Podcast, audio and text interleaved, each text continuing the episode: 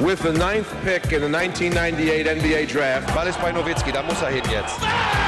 Und verteidigen! Verteidigen jetzt! Es ist schlicht und ergreifend der einzig wahre Hallensport. Hallo und willkommen zu einer neuen Folge von The Huddle, dem NBA-Podcast auf basketball.de. Die Pause ähm, ja, seit dem Ende der vergangenen Saison war ja gar nicht so lange. Ich glaube, einen Monat ist es her, dass die Finals vorbei sind, ungefähr so. Und heute, ja, wollen wir die Offseason besprechen, die schon, ja, fast durch ist, kann man sagen. Ähm, dazu begrüße ich erstmal, wie immer, Sven Scherer. Hallo Sven. Hallo. Und Dominik Cesani. Hallo Dominik. Hallo ihr beiden. Mein Name ist Simon Bisser. Ja, wir hatten eine sehr kurze und kompakte Offseason hinter uns. Also am 15. oder am 16. November war, glaube ich, der Start. Ähm, ja, dann durften wieder, durfte wieder Business gemacht werden, Trades und so weiter. Und es gab ja auch gleich dann am ersten Tag einige größere Transaktionen. Äh, werden wir sicherlich auch zum Teil dann noch drauf eingehen jetzt. Ähm, dann am 18. kam dann die Draft und zwei Tage später schon der Beginn der Free Agency. Und ja, jetzt sind wir schon eine Woche weiter wieder und es sind eigentlich so alle großen Deals durch. Also klar, alle warten natürlich darauf, wie entscheidet sich Janis Antetokounmpo, wird er vorzeitig in Milwaukee verlängern oder nicht? Dann ja, gibt es noch Fragezeichen in, in Houston. Dort will ja James Harden zum Beispiel weg. Ähm, ja, da werden wir auch abwarten müssen erst noch, ob die Rockets ihn traden werden oder ob sie mit ihm in die Saison starten und ja, falls sie ihn traden, wohin dann James Harden geht. Ähm, ja, und jetzt so große äh, Bewegungen, wie jetzt zum Beispiel im vergangenen Jahr haben wir jetzt nicht erlebt, die jetzt wirklich die das äh, Bild in, in der NBA komplett auf den Kopf stellen, aber trotzdem einige interessante Dinge erlebt. So, und ähm, wir wollen das ein bisschen jetzt aufarbeiten werden zweiteilig vorgehen. In, in dieser Folge behandeln wir die Gewinner der Offseason aus unserer Sicht und in der nächsten Folge dann halt die Verlierer. Ähm, ja, wir haben uns mal wieder vorgenommen, das haben wir auch in der Vergangenheit immer so gemacht, so, so ungefähr fünf Teams ähm, rausgesucht ähm, pro Seite. Und äh, ja, das werden wir dann jetzt halt dann. Da bin ich schon gespannt auf eure Einschätzungen. Also ähm, ich habe ehrlich gesagt nur vier klare Gewinner äh, jetzt ausfindig machen können. Also es gab einige Teams, die, die noch eine, die, die es noch gut gemacht haben, beziehungsweise nachvollziehbare Moves, aber für mich nur vier, ja, richtige Gewinner. Deswegen würde ich jetzt einfach erstmal dir, Dominik, äh, das Wort geben. Ähm, wer ist denn bei dir auf Platz 5 gelandet? Um, ähm, also auf Platz 5 habe ich jetzt so jemand wie Portland. Also sie haben meiner Meinung nach in, in der Bubble einfach gezeigt, gerade durch, weil Ariza nicht gespielt hat, ähm, da ist ja ähm, rausgeoptet, da ist zu Hause geblieben, haben sie einfach ja gezeigt, dass ihnen auf dem Flügel ein Spieler ähm, fehlt, der einfach so ein bisschen dieses 3D bringt. Also da wurden sie gerade ähm, von einem LeBron immer wieder attackiert. Und generell der Westen ist da mit, mit den Flügelspielern, mit den Clippers haben sie da die Leute ähm, relativ tief. Also da bereiten diese Leute ähm, ihnen Probleme und da haben sie jetzt einfach ähm, Semi Robert Covington geholt ähm, von den Rockets. Da war jetzt nicht gerade billig. Ich glaube, da hat zwei ähm, First Rounder gekostet plus eben Trevor Ariza. Aber ähm, er könnte dem Team gerade eben auf dem Flügel das bringen, was ihm so ein bisschen die letzten Jahre abgegangen ist. Denn ich meine, ihr Backcourt steht mit, mit Damon Lillard und CJ McCollum. Ähm, Nurkic hat ähm, auch in, in der Bubble einen guten Eindruck gemacht, da war ja länger raus. Ähm, dazu haben sie noch Zach Collins und ich glaube einfach, dass, dass wenn Covington da gut reinpasst, dann ist das so ein bisschen das Puzzlestück, das ihm weiterhilft. Ich glaube jetzt nicht, dass er sie auf ein Niveau ähm, wie ähm, die Lakers oder vielleicht auch die Clippers hieft. Aber ich glaube, wenn, wenn der da gut reinfindet, wenn der einfach gut ins System passt und durch ihn Portland vielleicht sowas wie eine durchschnittliche Defense zusammenbringt, denn das hat Terry Stotts ja auch schon mal geschafft, ähm, dann haben sie wirklich gute Karten, um da im Westen dann wesentlich gefährlicher zu sein als jetzt letztes Jahr. Ja, ähm, vielleicht noch ein bisschen ergänzen. Also sie haben ja auch dann Carmelo Anthony zum Beispiel zurückgeholt, mit Rodney Hood verlängert und insgesamt ja ist Portland für mich eigentlich auch einer der Gewinner. Äh, ich hatte sie sogar auf Platz 3. Also sie haben eigentlich so alle Lücken einigermaßen gut geschlossen. Also vor allem, wie du sprichst, in der, in, in, also in der Defense verbessert auf dem Flügel. Dort, dort hatten sie wirklich Probleme und ähm, Covington wird ihnen dort weiterhelfen. Ähm, ja, also wir, sie, haben, sie haben wirklich einige schlaue Sachen gemacht. Wir werden jetzt hier auch nicht alles aufzählen, ähm, vielleicht auch irgendwie ein bisschen Werbung in einer Sache haben. Wir haben ja auf unserer Seite auf basketball.de auch ähm, die NBA Wechselbörse und falls ihr jetzt ja parallel dazu hier den Podcast hört und vielleicht dann nochmal nachschauen wollt, was haben die Teams, die wir besprechen, eigentlich so alles gemacht, könnt ihr dort alles nachsehen. Es gibt eine Teamübersicht, ähm, ja auch auch alle Verträge, ähm, so sie denn fest äh, bekannt sind, was Gehalt angeht und und Vertragslaufzeit ist dort auch alles aufgelistet ja, von den Superstars bis zu den Two-Way-Players alles aufgelistet. Also ja, dort könnt ihr, bekommt ihr alle Informationen, die ihr braucht. Ähm, ja, ich, ich hatte Portland sogar an, an, an Platz 3 der Gewinner und Sven, ähm, ja, du sicherlich auch irgendwie in den Top 5, oder? Ich habe es auf Position 7, also bei mir haben sie den Cut ganz knapp nicht geschafft. Ah, okay. Ähm, ich muss sagen, also äh, Robert Covington finde ich als Verpflichtung wirklich super passend.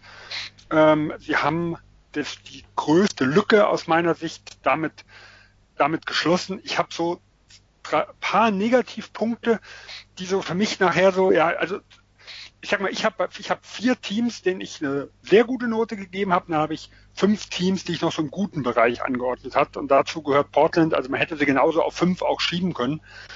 Was mir so ein bisschen äh, Magenschmerzen bereitet hat, ist, dass Rodney Hood lange verletzt war.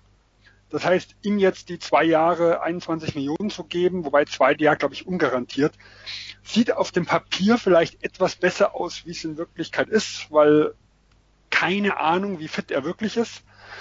Ähm, ein Zach Collins wird vermutlich den Saisonstart verpassen. Das heißt, hier kann es gut sein, dass der, äh, also Camelo Anthony soll ja von der Bank kommen, was ich grundsätzlich befürworte. Und dann kann es sein, dass Kanter und Mello zum Beispiel in der zweiten fünf viel nebeneinander spielen. Das sehe ich auch als kritisch. Das sind ja zwei Verlängerungen, Neuverpflichtungen irgendwo dabei. Ähm, und auch so von dem Derek Jones Jr. zum Beispiel, der hat in Miami solide abgeliefert. Aber er hat mich jetzt, äh, also er hat nachher, auch wenn es Richtung Playoff ging, immer weniger Minuten bekommen. Und wir reden von Miami, die extrem gut Spieler äh, irgendwo entwickeln, äh, ausbilden. Ähm, und jemand, der dort schon in Playoffs dann gewisse Probleme hatte, ich weiß nicht, ob er ihn so immens nach vorne bringt. Also ich finde es insgesamt sehr gut, was Portland gemacht hat, auch, auch äh, gemessen an den Möglichkeiten. Aber für mich hat es ganz, ganz knapp nicht gereicht. Äh, aber im, im, in dem Cluster habe ich sie eigentlich auch mit drin, dass man sie zu den Gewinnern zählen kann. Wer ist denn so da, wer hatte denn aus deiner Sicht so die fünftbeste Offseason? Ja, also von meinem äh, zweiten Tier, um es mal so zu sagen, habe ich an eins gewählt, die Phoenix Suns. Äh, und hier muss man halt sagen, sie haben den, ja, die vielleicht sowohl prominenteste wie auch äh, beste Neuverpflichtung gehabt mit Chris Paul, der natürlich weder billig ist noch ganz umsonst kam. Ähm, ich finde ihn halt ein riesen Upgrade zu, zu Ricky Rubio. Und wir haben letztes Jahr eigentlich schon gesehen, wie die Hereinnahme von Ricky Rubio dem Team Stabilität gegeben hat. Und letztes Jahr war ich sehr, sehr kritisch, was das angeht. Und Chris Paul passt aus meiner Sicht deutlich besser zu Booker nochmal, weil er halt deutlich besser wirft und ist nochmal um einige stärker wie Ricky Rubio. Ähm, normalerweise ist es aber so, dass solch eine Neuverpflichtung Probleme in der Tiefe äh, aufbringt. Aber auch das hat Phoenix aus meiner Sicht sehr, sehr gut gelöst. Ähm, Ubre, der zweite wichtige Baustein, der äh, für Chris Paul gewechselt ist, wurde durch Jay Crowder ersetzt. Der ist für mich schon auf einem Niveau. Das heißt, wir haben CP3 abgegradet und äh, Ubre ganz gut ersetzt. Äh, und auch mit Edwin Moore, der im letzten Jahr auch sagen wir, viel angeschlagen war, äh, und mit Langston Galloway hat man im Vergleich zu dem, was die Suns hatten, ähm, ja, ein relativ gute Rollenspieler nochmal gefunden, sodass die Tiefe, was auch ein ganz, ganz großes Problem in Phoenix war, äh, doch nochmal deutlich gestärkt wurde. Und in Dario Saric äh, und in Chevin Carter konnten sie noch verlängern, sodass ich da schon eine relativ gute Rotation sehe. Ähm, einziges, was mir, was mir überhaupt nicht gefallen hat, war jetzt der Draft mit Jalen Smith, wobei man hier äh, sagen muss, da ich jetzt kein absoluter Draft-Experte bin und viel halt, also selber nicht scoute, viel das halt höre, was andere sagen, ist für mich die Bewertung des Drafts halt immer, wo sieht man die Leute in den Mock-Drafts und wo werden sie genommen. Äh, und da ist halt immer, wenn da halt jemand deutlich zu hoch gezogen wird, dann frage ich mich halt, hätte man da nicht noch irgendwas mitnehmen können und runtertraden? Und da war James Smith wahrscheinlich die größte Überraschung im gesamten Draft. Das ist für mich so das einzige, was ich Ihnen so als Negativpunkte mitgebe. Aber ansonsten gute Rotation, äh, äh, äh, immens Qualität mit nach oben gepackt und junger Kern.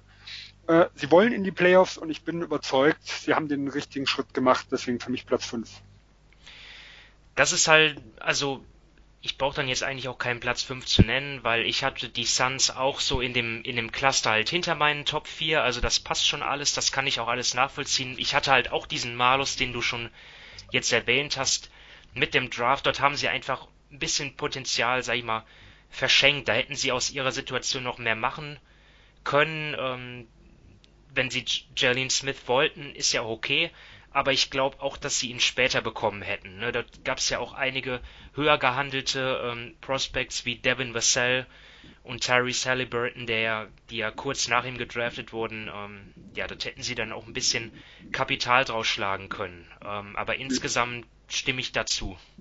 Ich tue halt beim Draft nur Nuancen verschieden. Ja. Weil ich halt einfach, wie gesagt, nicht drin bin in der ganzen Geschichte und äh, weil man halt auch sagen muss, es gibt teilweise immer mal wieder Einzelne, die immens äh, äh, weit, weiter vorne gezogen werden. Und im letzten Jahr war es zum Beispiel Cam Johnson zufällig auch bei den Phoenix Suns. Und hier, auch hier war ich sehr kritisch, dass sie nicht zurückgetradet haben. Aber grundsätzlich, was die Personalie angeht, hat der Erfolg ihnen recht gegeben. Cameron Johnson war ein wichtiger Teil der Phoenix Suns letztes Jahr und war für einen elften Pick ähm, äh, hat, hat sehr guten Job gemacht. Nur das reine Asset Management hat mir nicht gefallen. Also deswegen gibt es für mich halt alles, was mit dem Draft zu tun hat, tue ich nur sehr, sehr, also leicht positiv, leicht negativ irgendwo verschieben. Ich bin halt einfach da kein Experte in der Sache. Ja, es ist ja nur ein kleiner Malus. Also das meiste andere haben sie ja gut gemacht. Der, der Chris Paul Trade, die äh, Crowder Verpflichtung, Saric Verlängerung hast du auch genannt. Ähm, ja, dann gehen wir auch gleich schon weiter. Ne? Ähm, Platz 4, da bist du wieder dran, Dominik. Ähm, ja, da hatte ich jetzt die 76ers, denn ähm, für mich hat es einfach, ja, ich fand es enorm beeindruckend, wie ähm, Daryl Morey, der ja noch nicht lange bei den Sixers ist, quasi innerhalb von einer Woche mit, mit Draft und mit, mit äh, der Free Agency den Kader umgedreht hat, damit der Kader einfach wesentlich besser zu Simmons und Embiid passt. Da hat ähm, Danny Green über Lakers und OKC geholt. Er hat Seth Curry im, im Trade mit Josh Richardson, Richardson geholt. Er hat Dwight Howard ähm, fürs Minimum geholt als Backup.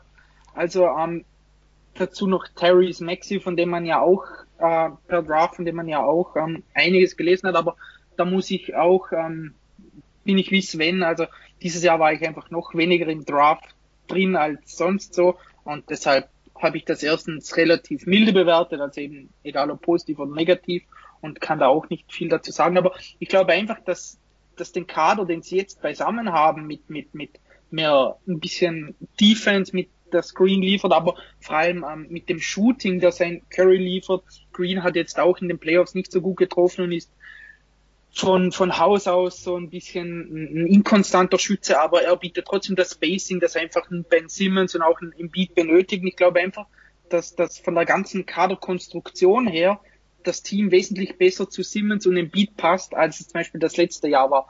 Da haben einfach ein, ein Embiid und ein Horford sind sich da auf den Füßen gestanden. Das hat überhaupt nicht geklappt. Auch Tobias Harris musste eine ne Position zu tief spielen, sage ich mal, für ihn. Das ist jetzt alles ja mehr oder weniger beseitigt worden und jetzt hat man einfach in Philadelphia die Chance zu sehen, ob das, ähm, ob die Paarung zwischen Simmons und Embiid klappt oder nicht. Und ich glaube, da hat jetzt wirklich Daryl Morey innerhalb von einer Woche ähm, einen sehr, sehr guten Job gemacht, um da dem, dem, dem neuen Coach mit Doc Rivers ein, ein Spielermaterial zur Verfügung zu stellen, um relativ viel aus dem Kader rauszuholen.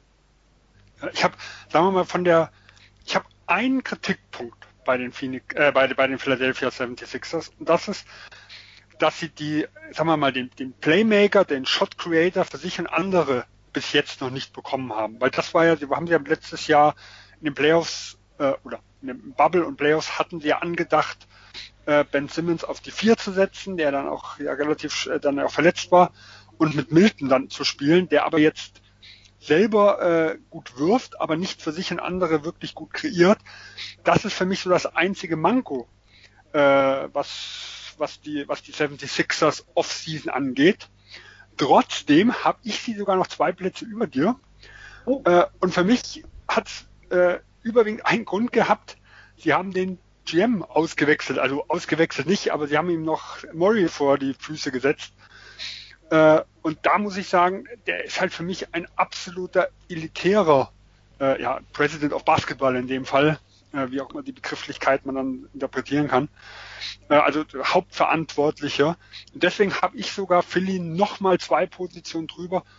Äh, und was für mich noch ganz entscheidend war, ist die Schwierigkeit der Aufgabe. Das ist was, was ich mitbewertet habe, weil in El Horford loszubekommen war nicht allzu einfach.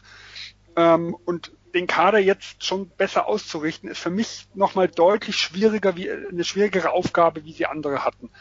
Äh, und das mag vielleicht nicht dieses Ries, diesen Riesensprung gewesen sein, den andere Teams haben, aber wenn ich, wenn ich das, wenn ich nehme den Erfolg im Vergleich zu der Schwierigkeit, die es war, habe ich die Philadelphia 76ers sogar nochmal höher und hatte sogar mit Platz 1 geliebäugelt. Ja, ich Gut Job, ich brauche eigentlich gar nichts mehr zu, zu sagen. Also ich habe genau mir das notiert, was ihr auch hattet. Ähm, wollte auch noch anfügen halt mit, mit Al Horford, ja, dass sie dort wirklich noch eigentlich ja, glimpflich davongekommen sind. Also dass, dass sie den, dass sie ihn halt, oder beziehungsweise er als Spieler ist ja, er ist ja ein guter Spieler, aber er passte einfach nicht ins Team und ähm, der Vertrag war natürlich auch schlecht. Ähm, und dass sie ihn sozusagen abgeben konnten für nur einen zukünftigen Erstrunden-Pick und dann halt den 34. den sie in der in diesjährigen Draft hatten. Ähm, das äh, war schon irgendwie ein kleines, ja, ein kleiner Geniestreich. Ich, ich habe die Sixers auch an Platz 2. Ähm, und ja, ich muss jetzt sagen, nachdem ihr das so sagt, fühle ich mich fast schon schlecht, dass ich sie nur auf Platz 4 ja, habe. musst du nicht, musst du nicht. Alles sind ja nur Nuancen. Ja. ja. Ähm, Sven, bei dir ist jetzt noch, genau, dein Platz 4 fehlt noch, ne? Jetzt. Ja, genau. Also ich habe vier Teams gehabt, die ich im sehr guten Bereich hatte. Bei mir Platz 4 und die ich vom, ja, also wenn ich jetzt nur bewerte, was eigentlich alles nach Plan gelaufen ist, hätte ich sogar auf Platz 1 setzen können. Ähm, der einzige Grund, warum ich auf Platz 4 setze, ist für mich das, was ich bei Philadelphia positiv gesehen habe, tue ich bei dem Team negativ sehen. Die Schwierigkeit sehe ich nicht allzu groß. Das sind die Oklahoma City Thunder. Äh, hier war von Anfang an klar, sie wollen rebuilden, da gab es gar keinen Zweifel. Sie haben auch einen sehr, sehr guten Zeitpunkt gewählt. Chris Paul äh, hat den absoluten Höchstwert äh, gehabt in den letzten Jahren, was so sein, äh, sein Trade Value mit anging. Äh, sie haben es geschafft, für Steven Adams äh, einen Erstrunden-Pick rauszuholen. Sie haben es geschafft, für, äh, für Schröder einen Erstrunden-Pick rauszuholen. Ähm, und sie haben noch zahlreiche sonstige Picks. Wie gesagt, für Horford haben sie einen bekommen, dass sie ihn aufgenommen haben, gesammelt. Sie haben junge Spieler bekommen mit Ty Jerome, mit TJ Leaf äh, oder mit Frank Jackson, die man einfach mal ausprobieren kann. Äh, und sie haben wirklich den Plan, den sie haben, top umgesetzt äh, und auch mit Horford und mit Hill zum Beispiel noch Leute. Hill, den man vermutlich in der Saison noch weiter traden kann, gerade wenn es jetzt äh, irgendeinen Contender gibt, die einen schlechten Vertrag noch loswerden wollen und die noch einen Veteran haben wollen. Und El Horford hat man halt bekommen, sag ich mal, sein Wert war noch nie tiefer. Er wäre in Philadelphia wahrscheinlich nicht hochgegangen. Aber gerade da sie jetzt die Center-Position freigemacht haben äh, mit, mit dem Trade von Steven Adams, ähm, könnte ich mir vorstellen, dass ein Al Horford als Center wieder ganz andere Leistung abliefert. und dass, wenn man dafür einen schlechten Vertrag später aufnimmt, dass man für ihn vielleicht auch nochmal was kriegen kann. Und da muss man sagen, der Plan war klar. Ähm, sie haben ihn perfekt umgesetzt. Nur einreißen hat für mich nicht den gleichen Stellenwert, wie, äh, wie Philadelphia es gemacht hat, wie andere Teams gemacht haben, versuchen irgendwo besser zu werden. Und sie haben halt im Vergleich zu letztem Jahr jetzt nicht diesen Russell Westbrook Trade gehabt, wo man gesagt hat, also da haben sie ein Bombendeal gemacht und haben weiß Gott noch was rausgeholt in der Geschichte, sondern es waren halt alles typische Moves für Teams, die man verkauft. Man tut ihn halt, man tut seine Assets, also sein, sein Cap Space, äh, schlechte Verträge aufnehmen, alles höchstmöglich anbieten. Äh, und das, wie gesagt, ist für mich jetzt nicht super schwierig äh, und deswegen Platz 4. Ja, also ich kann das jetzt auch nicht ohne weiteres kritisieren, aber auch nicht loben. Also bei mir ist OKC jetzt, keine Ahnung, die, die sind bei mir gar nicht in der Wertung, weil klar, Sam Presti hortet Picks, ja, ähm, vielleicht äh, ja, übertrifft er damit dann auch noch irgendwann Sam Hinkie, aber ich kann das einfach, ist halt, ist halt etwas, was ich nicht bewerten kann. Also ich weiß nicht, was diese Picks ähm, wert sein werden, ähm, was, was, was sie daraus mal machen werden, die, die Thunder. Von daher, ähm, ja, nehme ich einfach so hin. Klar, ein Plan ist auf jeden Fall zu erkennen. Der ist auch konsequent. Ähm, was draus wird, muss man sehen. Ähm, ich hatte auf Platz 4 oder habe auf Platz 4 die Pelicans, weil ich ähm, ja einfach gut fand, ähm, zum einen die, die, die Steven Adams Akquisition, ähm, ich glaube, dass das Sinn macht. Dazu, ähm, ja, natürlich auch die Verlängerung mit Brandon Ingram, die war sehr wichtig. Ähm, viele mögen vielleicht sagen, das war ein Selbstläufer, aber trotzdem ähm, ist für mich eine Sache, die äh, ja wichtig war ähm, und auch Pflicht irgendwie. Und natürlich äh, war ich sehr überrascht, ähm, wie viel sie tatsächlich im Gegenzug, im Gegenzug bekommen haben für Drew Holiday. Also für einen Spieler, der weder All-Star war noch All-NBA-Spieler. Ich meine, bei, bei allen Qualitäten, die er hat, er ist auch ein, ein, ein wichtiger Spieler, vor allem für die Bucks würde er wichtig werden ähm, und ein super Mitspieler, ähm, aber trotzdem hätte ich nie erwartet, was sie da rausgeholt haben. Drei Erstrunden-Picks und noch zwei Pick-Swaps und auch noch ähm, Eric Bledsoe, der ja an sich kein schlechter Spieler ist, sondern einfach nur jetzt halt zweimal in den Playoffs versagt hat. Ähm, Nee, also ich fand, ich fand das äh, wirklich sehr, sehr gut, was David Griffin da wieder gemacht hat. Ähm, gibt es dort Kommentare zu meiner Wahl? Habt ihr die Pelicans auch oder seid ihr überrascht? Also ich habe die Pelicans nicht. Ähm, für mich ist es so ein bisschen so, du hast jetzt gerade, dass sie die Picks bekommen haben oder gelobt. Ähm, das finde ich auch gut, aber das ist halt auch wieder Zukunft. Das ist blöd gesagt, wie so quasi wie, wie bei den Thunder. Ähm, Bledsoe, ja, ist, ist okay. Ähm, ich glaube aber insgesamt einfach den Steven Adams Trade weiß ich auch nicht, ob ich den jetzt als so gut bewerten würde, denn das Problem ist einfach, den Pelicans, denen fehlt das Spacing. Die haben, ähm, Lonzo ist jetzt nicht so super von draußen. Ähm, bei Ingram muss man sehen, ob das letzte Jahr ein, ein Ausrutscher war oder ob das jetzt konstant so ist. Bledsoe ist von draußen nichts und Zion ist eigentlich genau der Spieler, der den Platz unter dem Korb braucht. Und jetzt holen sie damit Steven Adams einen, der quasi diesen Platz blockiert. Also ähm, ich weiß einfach nicht, ob die Verpflichtung von Steven Adams der Spieler ist, der das Potenzial quasi von, von Zion wirklich entfalten kann. Und die Franchise baut im Endeffekt um, um ihn und natürlich jetzt um Ingram, der den Max-Contract unterschrieben hat, das Team auf. Und da weiß ich nicht, ob, ob da Steven Adams der richtige Spieler auf der anderen großen Position ist, der da ähm, ihm hilft. Und noch ähm, ja zum Holiday Trade, ich finde auch, dass sie es nicht schlecht gemacht haben, aber da weiß ich auch irgendwie, oder ich sage mal so, da ist auch, muss man einerseits sehen, dass Griffin wahrscheinlich einen guten Job gemacht hat, aber wahrscheinlich auch, dass einfach die Bugs vollkommen verzweifelt waren. Die hatten da, dachten wahrscheinlich auch, dass sie ähm, Bogdanovic schon an der Angel haben, dass das quasi mehr oder weniger durch ist. Da kann man dann auch überspitzt gesagt ein bisschen für Holiday überbezahlen, wenn man dann die beiden bekommt und Janis zur Unterschrift ähm, bewegt. Also ich weiß nicht, ob, ob die Pelicans in dieser Offseason den Schritt gemacht haben, um ein Playoff-Team zu werden. Und eigentlich müsste ja das das Ziel von ihnen sein. Und deshalb habe ich sie nicht da unter den ersten fünf. Ja, also ich habe sie auch nicht unter meinen neuen Teams, die ich sehr gut und gut bewertet hatte. Den Holiday Deal fand ich super. Also man tut sich halt über mehrere Jahre eine, eine gute Chance äh, sichern, ein, ein Top-Asset zu bekommen. Weil gerade solange die Giannis-Geschichte noch nicht geklärt ist, äh, ist, ist natürlich riesen Upside dahinter. Aber auch ich sehe den Steven Adams Trade schon kritisch. Also Dominik hat ja angesprochen, der offensive Fit gefällt mir nicht wirklich.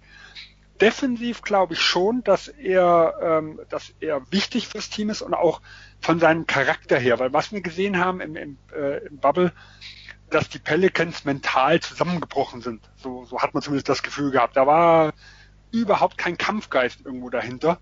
Äh, und Adams ist halt schon jemand, der gefühlt auf dem Platz, das sieht man ja irgendwo, wo man aber auch immer wieder im Hintergrund hört. Also der jemand ist, der Ecken und Kanten hat und der da die Leute pushen kann. Also ich denke, in der Hinsicht, was, was so, was so sein Typ angeht, finde äh, find ich ihn schon gut. Ähm, was für mich halt das Ding ist, sie haben ihn aus meiner Sicht vollkommen überbezahlt. Also er kriegt dieses Jahr durch den Trade Kicker, was er hatte, 30 Millionen. Das ist für einen Steven Adams schon sehr, sehr viel. Äh, also übermäßig viel. Dann wird er mit 35 Millionen zwei Jahre verlängert. Steven Adams hat im letzten Jahr körperlich nicht den super Eindruck gemacht. Äh, und 17,5 Millionen heutzutage äh, für einen, sagen wir mal, relativ eindimensionalen Center ist, ja, sagen wir mal, im, im besten Fall solide. Ich würde aber auf gar keinen Fall sagen, dass es ein guter Vertrag ist. Und jetzt kommt noch mal hinzu, dass man einen Erstrunden-Pick, den der äh, Denver Nuggets 2023 äh, und 2023 ist nach derzeitigem Stand vermutlich, also auch da kann sich noch was ändern, der Draft-Jahrgang, wo das erste Mal wieder die äh, Highschool-Spieler direkt in die NBA äh, kommen können. Das heißt, das könnte dieser Doppeljahrgang auch noch sein. Also man hat ein relativ wertvolles Asset, äh, auch wenn die Nuggets wahrscheinlich dann auch relativ gut sein werden, äh, nochmal abgegeben, um einen Spieler zu bekommen, der eigentlich zu hoch bezahlt ist. Also wenn eins von den Dingen nicht wären, dann würde ich es nicht so negativ sehen. Beides ist mir, also ein Fit passt nicht zu teuer und der, der, der Erstrundpick noch abgegeben. Den sehe ich eigentlich als klar negativ an, den Deal. Und deswegen habe ich eigentlich sie ja eher im Mittelfeld mit drin. Also ich kann sie auch nicht als Gewinner sehen. Na gut, ja, wir müssen ja nicht immer einer Meinung sein. Ähm, vielleicht noch eine ja, Sache. Glück nicht. Vielleicht noch eine Sache zu deinem Kommentar, Dominik, ist jetzt hat jetzt nichts mit den Pelicans zu tun, aber wo du gesagt hast, dass die Bucks verzweifelt waren. Also man weiß ja auch nicht, ähm, ob die ob die Bucks noch Konkurrenten hatten bei bei Holiday. Ne? Ich kann mir auch vorstellen, dass vielleicht so ein Team wie Denver auch stark an ihm interessiert war. Ähm, ja, also das weiß man nee, ja du, alles nicht. Du, ne? das, Und zehn Tweets gemeldet, Minimum also, also das glaube ich schon, dass da mehrere Teams an Holiday dran waren. Eben das hat sicher den Preis erhöht, plus eben das, die Dings, ähm, die, die Bugs dachten, dass sie da quasi zwei Sachen eintüten können. Oder mit Bogdanovic plus Holiday, da kann man schon, da würde ich den Gedankengang, sage ich mal, verstehen, wenn man sagt, wir lassen es jetzt nicht, blöd gesagt, an einem Pick oder sowas scheitern, dass wir den Holiday Trade nicht zusammenbringen, ähm, wenn wir Bogdanovic auch schon per seine Trade bekommen. Also ähm, zahlen wir halt da einen Pick mehr, bekommen Holiday fix und dann haben wir beide. Also wie gesagt, ich, ähm, aus, äh, ich könnte mir das so vorstellen. Ähm, das macht ja den, den, den Trade aus, aus Pelicans Sicht keinen Deutsch schlechter, denn oder sogar besser, wenn sie da einen extra Pick bekommen. Okay, dann fahren wir fort mein Platz 3, das waren ja die Portland Trailblazers und äh, Sven, wen hast du auf Platz 3? Ich habe auf Platz 3 die Atlanta Hawks. Ähm, hier muss man ganz sagen, man kann drüber streiten, ob der Plan, jetzt schon so nach vorne zu gehen, richtig ist oder nicht. Also da gibt's äh, Kritiker wie Befürworter. Äh, wir wussten es eigentlich schon vor der Offseason ganz klar, die Atlanta Hawks haben kein Interesse sich haufenweise neue junge Spieler zu holen. die haben im letzten Jahr, ich sag mal, in solchen Jahr, so was man so mitbekommen hat von außen, auch was die Teamchemie anhatte. Äh, äh, da, also da gab es viel, viel Gerüchte, äh, dass der Trainer in Frage gestellt wird, dass Trey Young angepisst ist, um es mal so auszudrücken. Äh, und da war ganz klar, die wollen einen Schritt nach vorne machen. Auch der Owner äh, hat nicht unbedingt die, die Geduld, was man also mitbekommen hat. Und da muss man sagen, für den Plan, den sie hatten, war der absolut hervorragend umgesetzt. Sie haben zwei der besten Free Agents bekommen mit, mit Danilo Gallinari äh, und mit Bogdan Bogdanovic. Ein Veteran, ein, ja, jüngeren kann man nicht sagen, aber äh, zumindest jemand im besten Alter was noch mit drin ist. Ähm, sie haben ihr zweites großes Problem im letzten Jahr, also die Point Guard Position mit mit Rondo und mit Dunn nochmal ähm, noch mal, äh, ja, verstärkt, also im Vergleich zu Evan Turner, der quasi Anfang letzten Jahres der Backup Point Guard ist, ähm, ist das schon ein großes Upgrade. Und sie haben auch tief in den Kader gebracht, indem sie jemanden wie Tony Snell geholt haben, ähm, Salomon Hill haben sie im ungarantierten Vertrag nochmal gegeben. Äh, und auch der Draft-Pick mit Unyeko Nkongu war, ich sag mal, vom, vom Fit her sicher ist er etwas strittig, aber vom Talentlevel her haben ihn viele ja, auch teilweise als Top-3-Pick, äh, als potenziellen Top-3-Pick schon angesehen. Ähm, und hier denke ich, die haben einen tiefen Kader, sie haben ihre, ihre Schwächen ähm, äh, Playmaking, äh, gerade auch neben äh, Trey Young, also weil ähm, äh, Bogdanovic und auch ein Gallinari können das beides. Sie haben diesen Shooting angegangen äh, und sie sind auch sehr, sehr flexibel aufgestellt, wenn es nochmal in der Saison vielleicht darum geht, ja, gewisse Lücken nochmal zu schließen, weil sie haben sehr, sehr viel, sehr, sehr viel junge Leute, äh, sie haben passende Verträge dazu, also sie können auch alle mögliche Trade-Pakete nochmal noch mal bilden. Und da würde ich sagen, für das, was das Ziel der Hawks war, war das eine sehr gute Offseason, für mich Platz 3. Ja, ich habe die Hawks auch eigentlich so fast auf Augenhöhe mit, mit den Suns, also in diesem Cluster von Platz 5 bis 10, all die Teams, denen ich eine 2 minus gegeben habe. Ähm, wenn wir jetzt mal äh, zu den Noten kommen, das so wie ich das äh, mir aufgeschlüsselt habe, ähm, ja, also Danilo Gallinari, äh, einer meiner Lieblingsspieler, also kann auch, glaube ich, extrem gut passen. Ähm, ein Knackpunkt ist halt, dass sie aus meiner Sicht, dass sie die, die ihre größte Schwäche, nämlich ähm, die Defense, fast überhaupt nicht adressiert haben. Gut, wir wissen, wir haben die Hawks noch nicht gesehen mit Clint Capella und so, ich weiß, aber ähm, trotzdem, dort haben sie wenig gemacht, außer vielleicht Chris Dunn, ähm, der aber wiederum halt offensiv sehr große Defizite hat. Ähm, ich weiß auch nicht, was das für Auswirkungen haben wird auf John Collins und, und Kevin Huerta.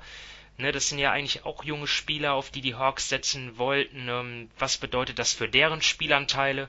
Also ich, ich, ich will das erstmal sehen, bevor ich sie jetzt wirklich äh, dort jetzt zu den Gewinnern zähle, aber ja, für mich auch überdurchschnittlich. Ähm, Dominik, willst du noch was zu den Hawks sagen oder willst du deinen Platz 3 sofort nennen?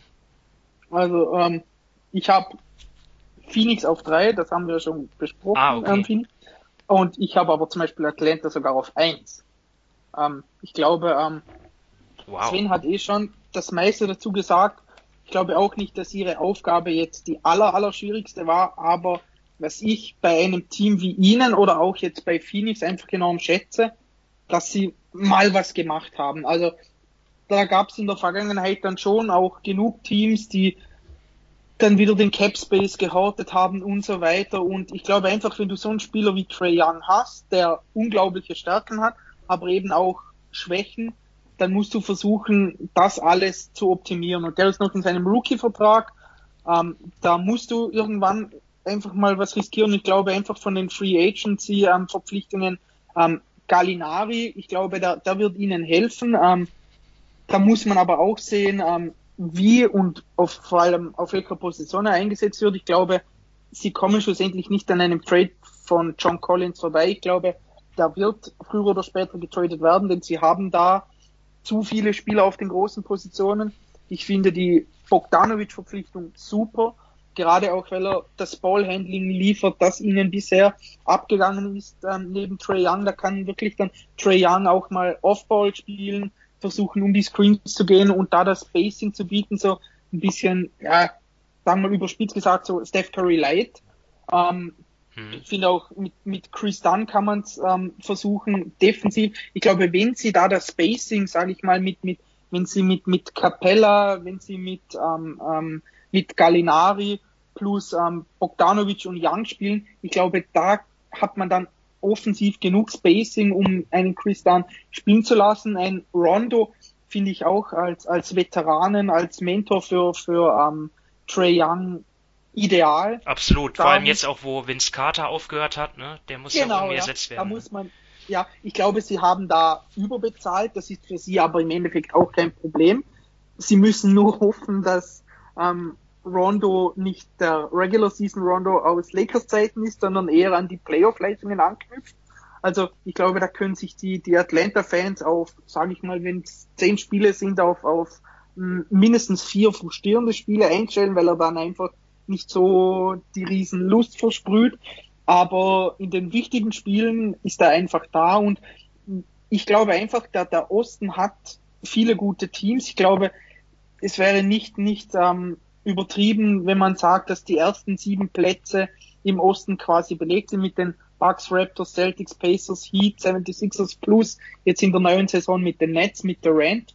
Und ich glaube, von den restlichen Teams, die da um den achten Platz kämpfen oder um das Play-in, glaube ich einfach, dass sie sich da, wenn alles zusammenläuft, wie man sich vorstellt, schon ein bisschen abgehoben haben. Und ich glaube, dass das einfach das Ziel sein muss, mit so einem jungen Spieler wie Trey Young Playoffs zu spielen und deshalb habe ich sie jetzt da mal auf eins, aber ich habe es eigentlich wie ihr. Ähm, es sind relativ viele Teams eng beisammen. Für mich gab es da jetzt nicht in dieser Offseason diesen klaren Gewinner, wie, keine Ahnung, vielleicht in den letzten Jahren es der Fall war, zum Beispiel letztes Jahr mit den Clippers.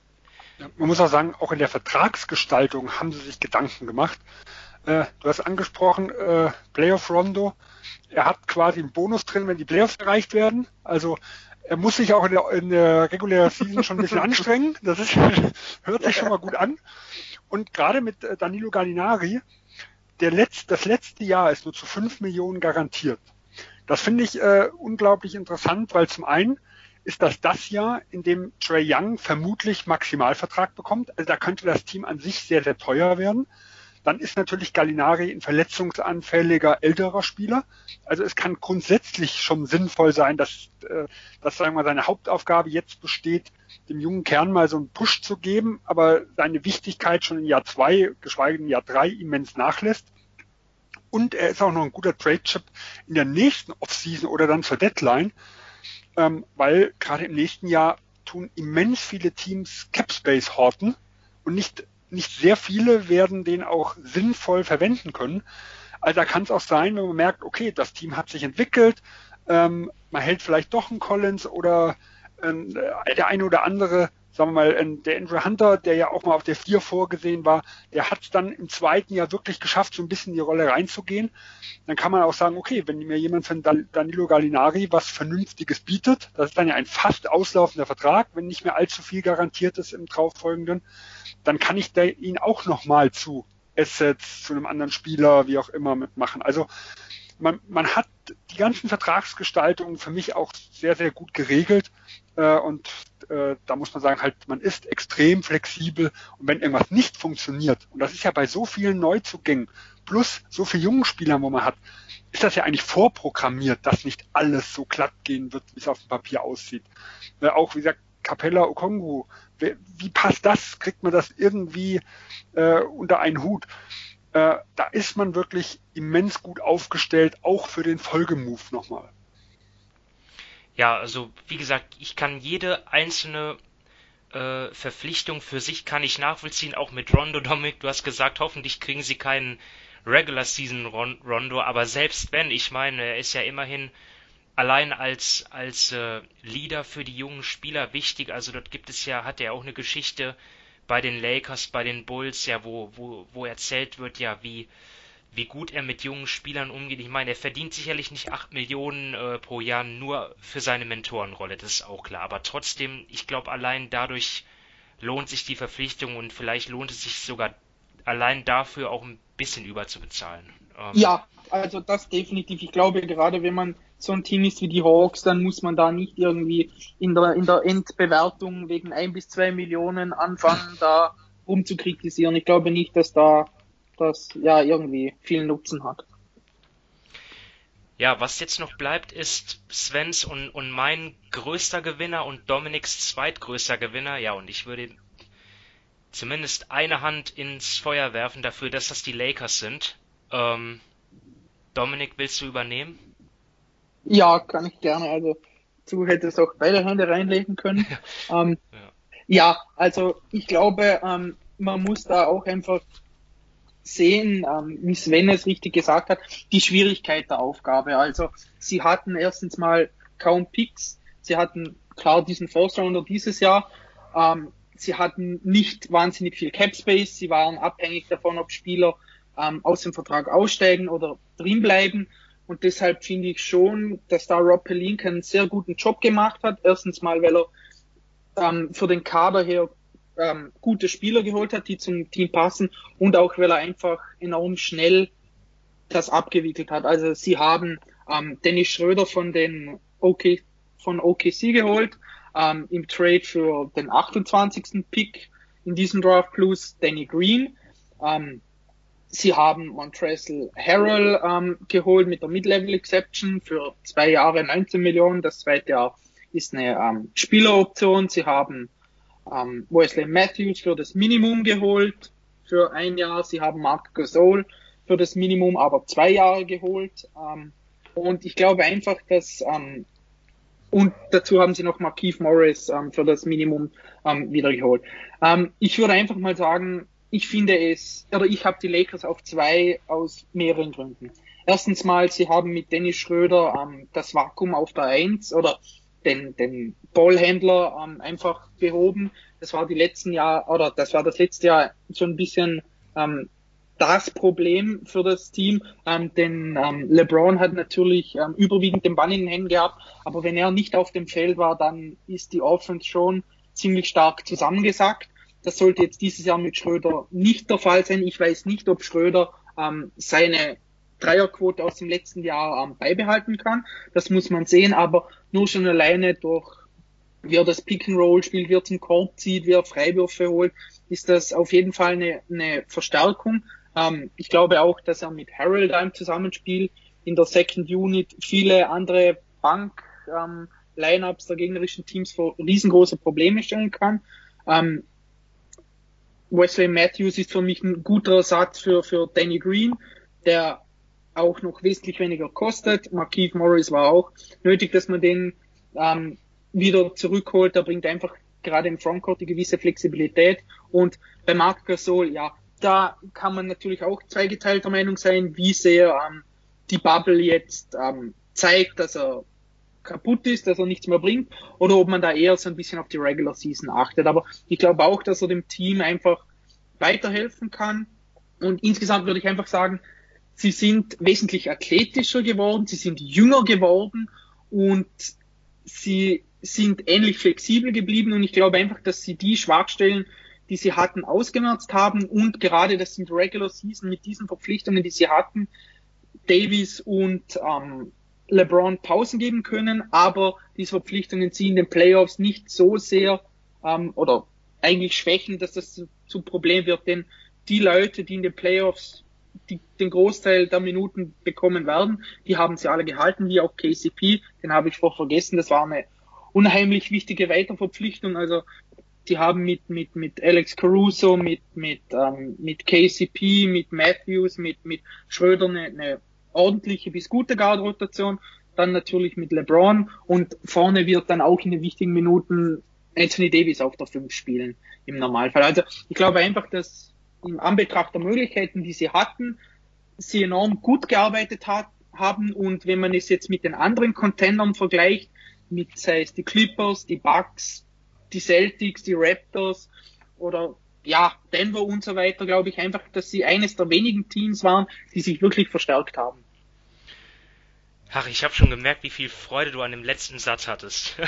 Denn es ist wirklich so. Also, äh, ja, die Lakers äh, sind, glaube ich, ja, ihren Konkurrenten der Vorsaison ein klein bisschen entrückt sogar, ähm, weil sie haben wirklich jeden Abgang kompensiert, beziehungsweise teilweise mehr als kompensiert. Und ja, du sprichst es an, gerade für die Regular Season waren die waren die äh, Akquisitionen schon sehr sinnvoll. Also Dennis Schröder äh, ist ja wird wirklich auch in der Lage sein, dann, dann, dann können die Lakers sich wirklich mal erlauben, irgendwie LeBron äh, oder Anthony Davis, der ja dessen Verlängerung ja nur eine Formsache ist, äh, ja, das die die einfach mal rauszunehmen oder zu schonen, weil sie haben die beiden besten Sixth Man der vergangenen Saison jetzt einfach, ähm, Dennis Schröder und Montrezl Harrell.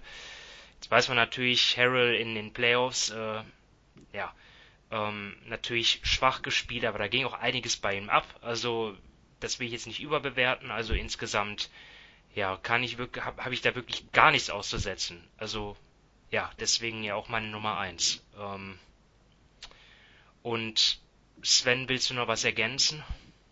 Ähm, dass ich sie nicht an Nummer eins habe, sondern an Nummer sechs.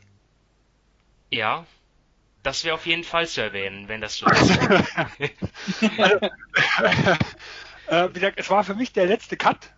Äh, am Anfang habe ich mir mal so grob zusammengestellt, da hatte ich die Lakers definitiv mit drin.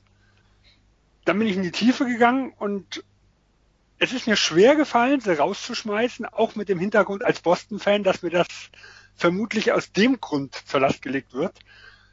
Äh, aber ich versuche das trotzdem mal argumentativ zu belegen. Also für mich ist der Haupt, also einer der Hauptgründe, und da stimme ich Dominik überhaupt nicht zu, der Schwierigkeitsfaktor ist für mich nicht so hoch.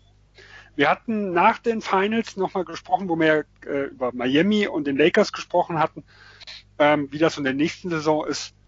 Und wir hatten damals den, auch mit einem der entscheidenden Sätze gesagt, also wir haben wenig Cap Space in diesem Jahr. Mit der Mid-Level Exception werden die Lakers die beste Chancen haben, ein hochwertigen Free Agent irgendwo zu bekommen. Und für mich ist vieles hier äh, an den Moves hat man gesehen, dass dass sie mit der Mid-Level Exception super abschneiden würden, war das, was, was ich eigentlich vorher erwartet habe. Ähm, dass, dass sie jemanden wie Marc Gasol fürs Minimum bekommen haben.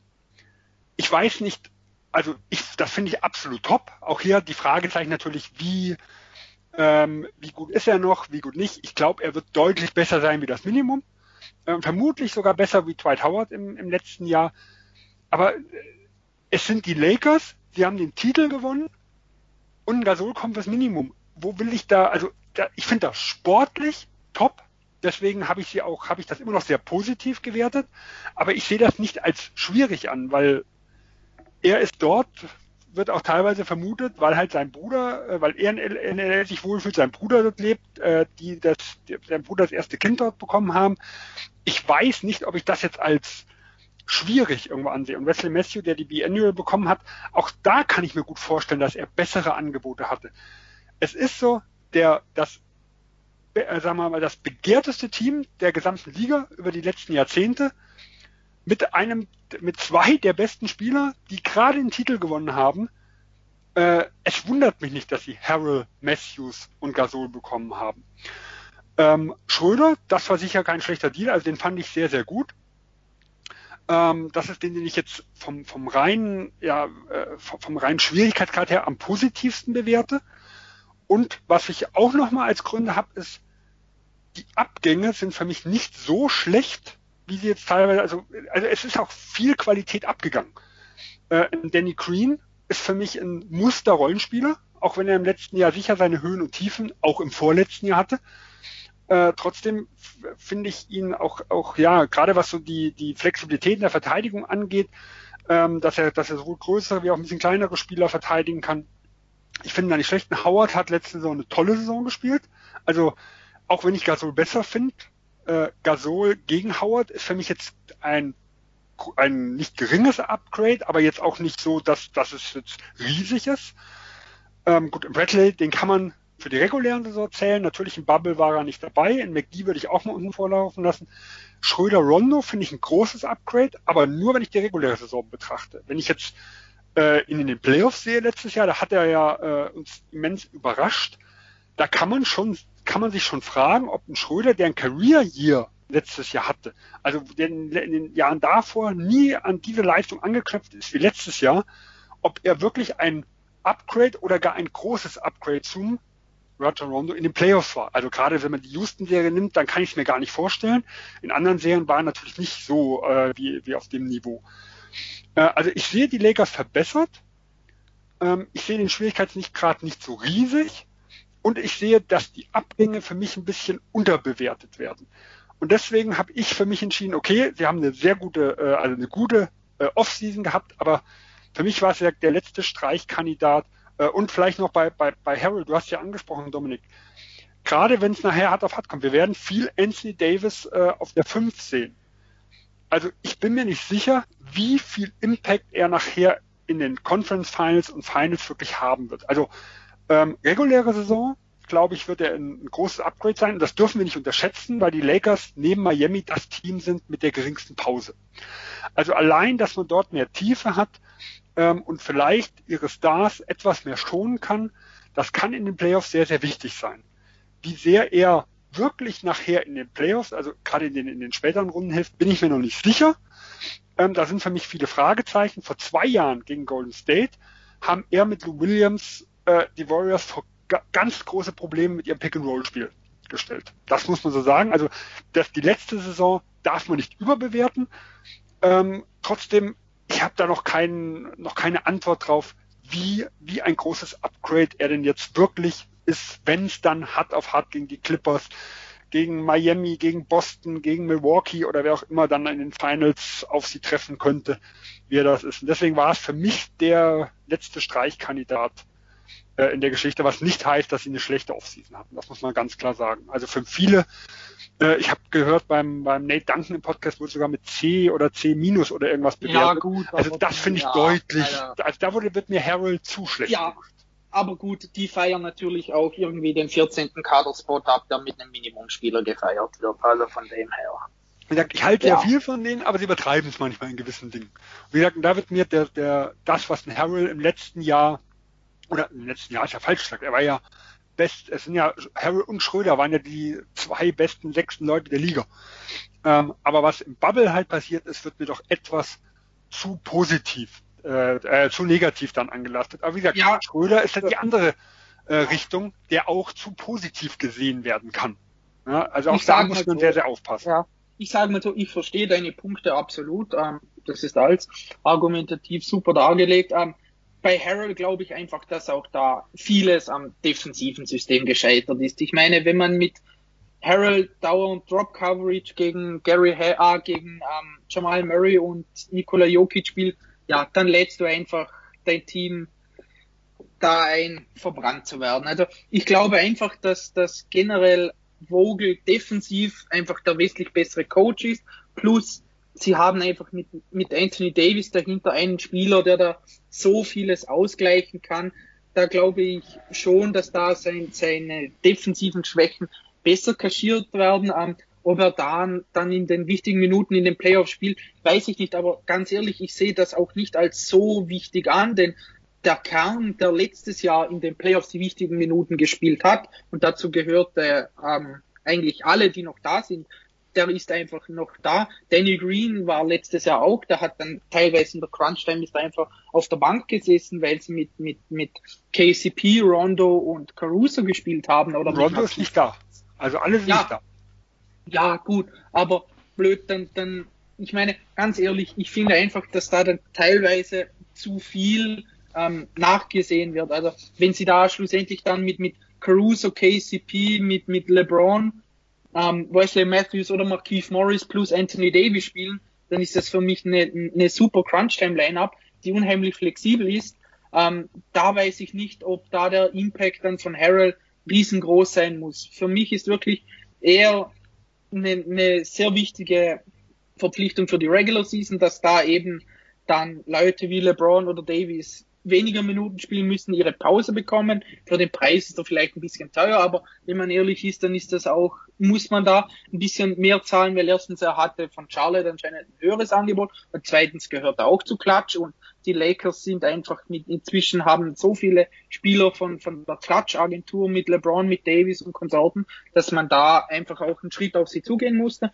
Und zweitens weiß ich nicht, wie realistisch da andere Spieler die die Mid-Level bekommen haben, waren. Also ich weiß nicht, ob ein Ibaka Interesse hatte, ähm, zu den Lakers zu kommen, denn der kennt Kawhi Leonard und so weiter. Also ich finde das da immer dann ein bisschen schwierig zu sagen, inwiefern der dann ja überbezahlt war oder nicht, ob, oder ob das dann passt. Und deshalb glaube ich einfach, ähm, das wird schon ähm, er wird wichtig sein für die Regular Season und allgemein, was ich noch sagen wollte, wo du sagtest, dass du es nicht so schwierig fandest ähm, für sie. Ja, einerseits hatten sie natürlich den Bonus mit Meister und mit LeBron und Davis, aber andererseits hatten sie, blöd gesagt, den Bonus mit LA und so weiter auch viele Jahre.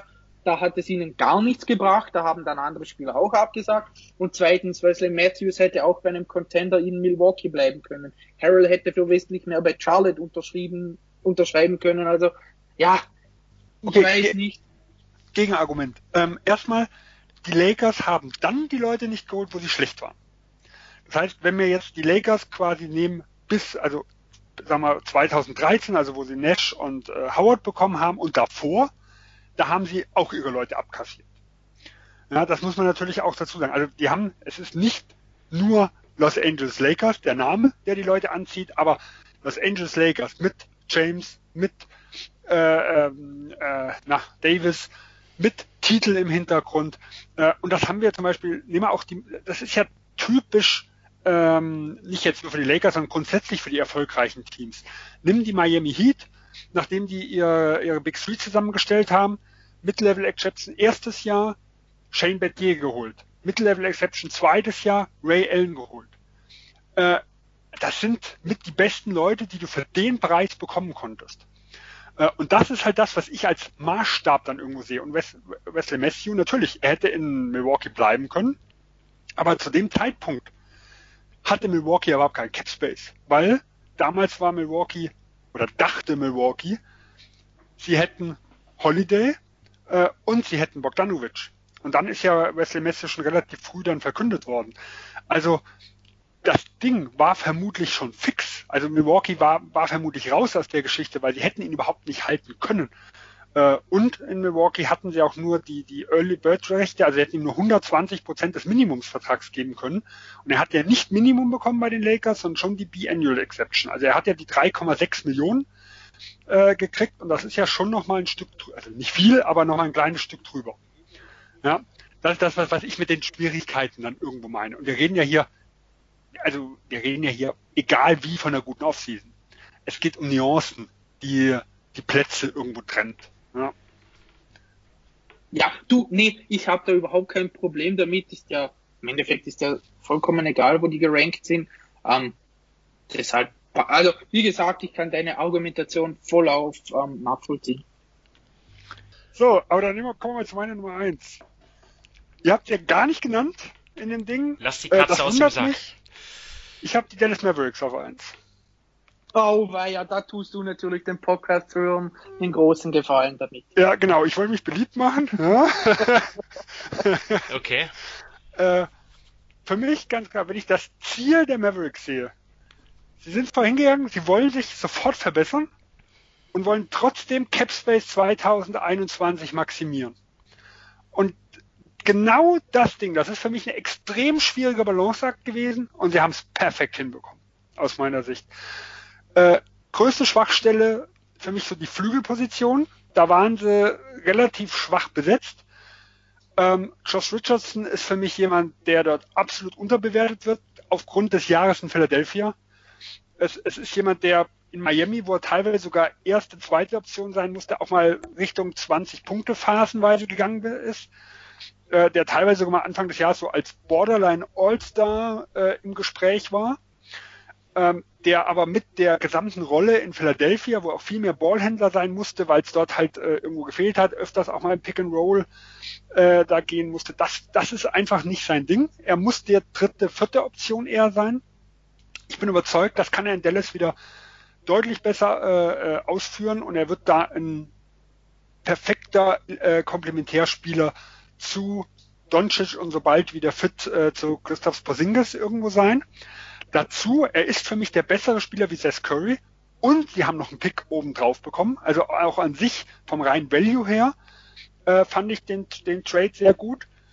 Ähm, dann James Johnson, der zwar überbezahlt ist, aber erster wichtiger Punkt, Dylan Wright ist dafür, sind sie dafür losgeworden und der hat noch einen 8 Millionen Vertrag für übernächstes Jahr. Und der passt ja überhaupt nicht ins Team. Der hat ja kaum Spielminuten mehr gesehen, weil einfach sein Skillset nicht zu dem passte wie Doncic. Also ich finde ihn keinen schlechten Spieler, aber es, es passte einfach nicht im, äh, zu den Mavericks.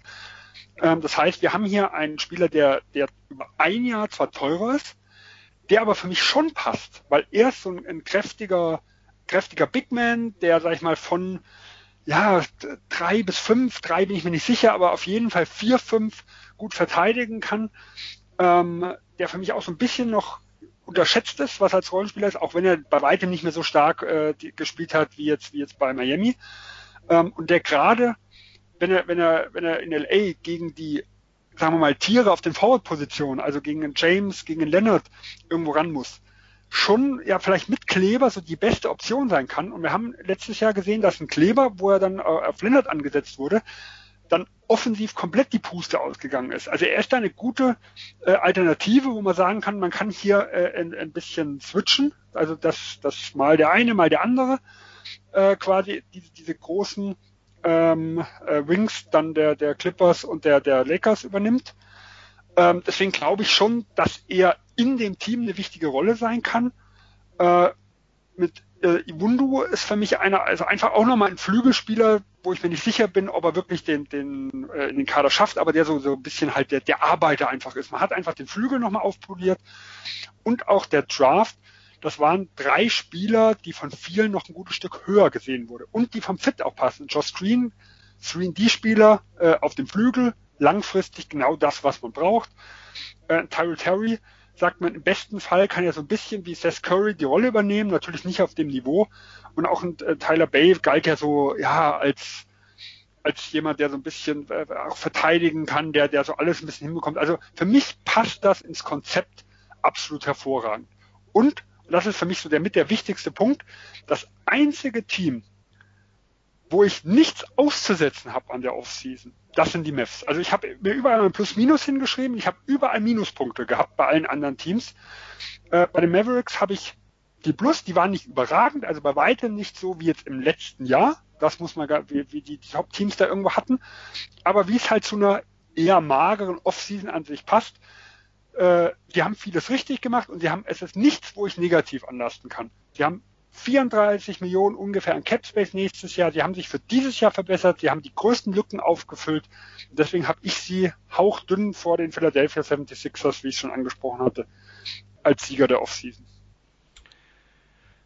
Okay. Ja, die Mavs, auch bei mir ein Team, das habe ich auch so um, um Platz 5 bis 10 äh, in meinem Offseason-Ranking. Ähm, ich schätze halt den, den Verlust von äh, Seth Curry noch ein bisschen, also der, der fällt bei mir noch ein bisschen stärker ins Gewicht, weil klar bekommen sie mit Richardson, dass äh, er, er hilft ihnen dort, wo sie in, in der letzten Saison nicht gut waren, aber mit Curry verlieren sie halt ja einen wirklich elitären Schützen und ich habe in der letzten Saison Mavs-Spiele gesehen ohne Curry.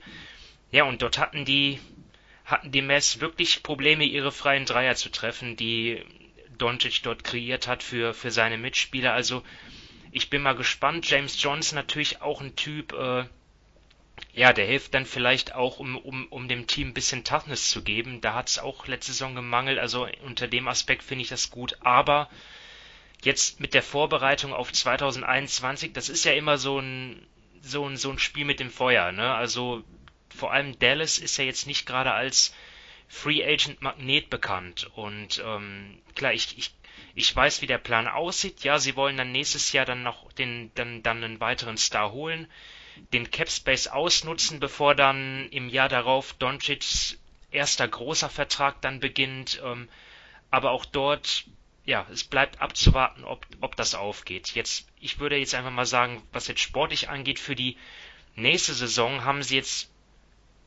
meiner Meinung nach gar keinen so großen Schritt gemacht. Auch dort, dort könnt ihr widersprechen, ähm, aber für mich, ja, sind die Mavs eigentlich wieder so in dem Bereich, da kann vieles besser laufen. Sie, sie hätten ja schon letzte Saison mit ein paar Siegen mehr äh, ja, Heimvorteil haben können.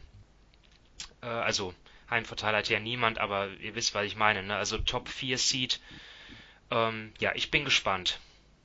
Ähm, Anmerkungen dazu?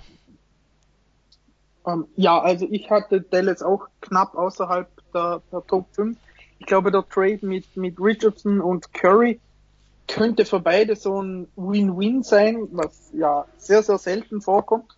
Ähm, ich glaube aber, dass Richardson einfach nach der letzten Saison, die jetzt nicht wirklich gut war, mehr zu beweisen hat als zum Beispiel ein Curry. Also ich glaube, das Shooting wird den Mavs schon abgehen von Curry. Man weiß aber auch, dass Carlisle immer egal wer da spielt, da können fünf Klempner kommen, der schafft es immer irgendwie eine gute Offense aufzustellen. Dazu haben sie natürlich mit, mit Doncic einer, der einen, der das auch fast garantiert, aber ähm, ich glaube einfach, dass, dass ähm, Richardson jetzt einiges zu beweisen hat. Kann es sein, dass ähm, Porzingis zu Saisonstart auch fehlt? Das kann gut sein, ja. Okay. Also ja. das wird vermutet. Das habe ich jetzt, okay. Verletzung habe ich jetzt nicht so nee, nee, nee, nee. Das war nur so, eine, ja, das war jetzt nur, ich meine, für das können sie ja nicht. Meniskusriss, um, ne? Ähm, das sind immer so drei Monate, ah, oder? Ja, da, ja, da kommt es drauf an, das kannst du ja auf verschiedene Arten behandeln und wieder äh, Meniskusriss ist, aber ich glaube auch, dass sie, glaube ich, Jänner oder sowas gesagt haben, dass er, glaube ich, dann wieder könnte. Ja, sowas habe ich auch immer Anfang des Jahres. Ja. ja, also ich finde es auch gut, wie Sven gesagt hat, dass sie sich ihre Flexibilität beibehalten haben aber insgesamt war da jetzt auch irgendwie, blöd gesagt, kein Move dabei, der das Pendel in ihre Richtung umschwingt im besten. Ich weiß nicht, ob das jetzt dieses Jahr auch schon nötig war, denn sie haben einfach noch Zeit. Doncic ist noch unheimlich jung, der wird auch besser werden. Ähm, aber im Vergleich jetzt zu den anderen Teams im Westen, auch wenn die anderen Teams vielleicht manche andere Teams eine Spur schlechter geworden sind, ähm, glaube ich nicht, dass Dallas jetzt mit den Moves die sie diesen Sommer gemacht haben, die wirklich überholen werden. Ja, und deshalb, ja, ja. sind sie für mich knapp außerhalb der Top 5, aber trotzdem war es aus Dallas Sicht eine sehr positive ähm, Draft und Free Agency. Ich glaube, der Unterschied, den wir haben, ist im Bewertungsschema. Ähm, für mich ist dieses, was haben Sie sich als Ziel vorher gesetzt und wie haben Sie das im Verhältnis zu den Möglichkeiten umgesetzt? Ein ganz, ganz wichtiger Punkt gewesen, weil, wie, äh, wie Simons am Anfang angesprochen hat, so diesen großen Umschwung, dass ein Team plötzlich von äh, Platz 8 wie die Clippers letztes Jahr zu einem Titelfavorit wurden oder äh, auch die Brooklyn Nets, die mit KD und mit Irvin sich zwei Top-Spieler reingeholt haben, wenn natürlich auch KD verletzt war. Das gab es nicht. Also habe ich halt das als absolut, ja, als wichtigsten Maßnahme genommen und das Ziel war Capspace 21. Ich glaube, es gab diese Spieler nicht, äh, auch im Verhältnis zu den Möglichkeiten, die Dallas sowohl finanziell wie auch trade-technisch hatte, um einen Riesensprung zu machen. Und deswegen ist für mich so dieses, dieses, das Ziel 21 im Hinterkopf behalten, plus aus den geringen Möglichkeiten, die ich habe, gerade mit den zwei Draft-Picks, die auch in New York sind, das Bestmögliche rauszuholen, das war für mich halt irgendwo beeindruckend. Ja, und ich glaube, das ist allein ein bisschen die verschiedene Herangehensweise, die wir bei der Bewertung haben. Okay, ähm, ja, ist ja auch ist ja auch spannend, dass jeder so seine unterschiedlichen Kriterien hat. Ähm, dadurch ist das ja auch entstanden, dass wir jetzt äh, wie viele Teams haben wir da jetzt besprochen? Gefühlt die halbe Liga, ne? Aber ähm, ja, das ist auch auch ein Resultat vielleicht dieser Offseason, wo es nicht so große Veränderungen gegeben hat, was jetzt die Leistungsstärke der Teams angeht, dass dort halt, äh, ja, dass auch vieles, ähm, ja, wie soll ich das sagen? Also viele Teams nah beieinander sind einfach. Ähm, und insgesamt ist auch ja, sehr viele Teams einfach gab, die einen guten Job gemacht haben. Ist ja auch was Positives. Ähm, ja, dann äh, würde ich sagen, sind wir am Ende für heute. Also mit den guten Jobs. genau. ja, und als nächstes kommen die eher schlechten. genau, und ähm, da werdet ihr uns schon bald wieder hören. Und ja, zunächst mal aber ähm, wünsche ich allen ein schönes Wochenende, beziehungsweise wir natürlich. Und bis dann, macht's gut. Ciao. Tschüss. Tschüss.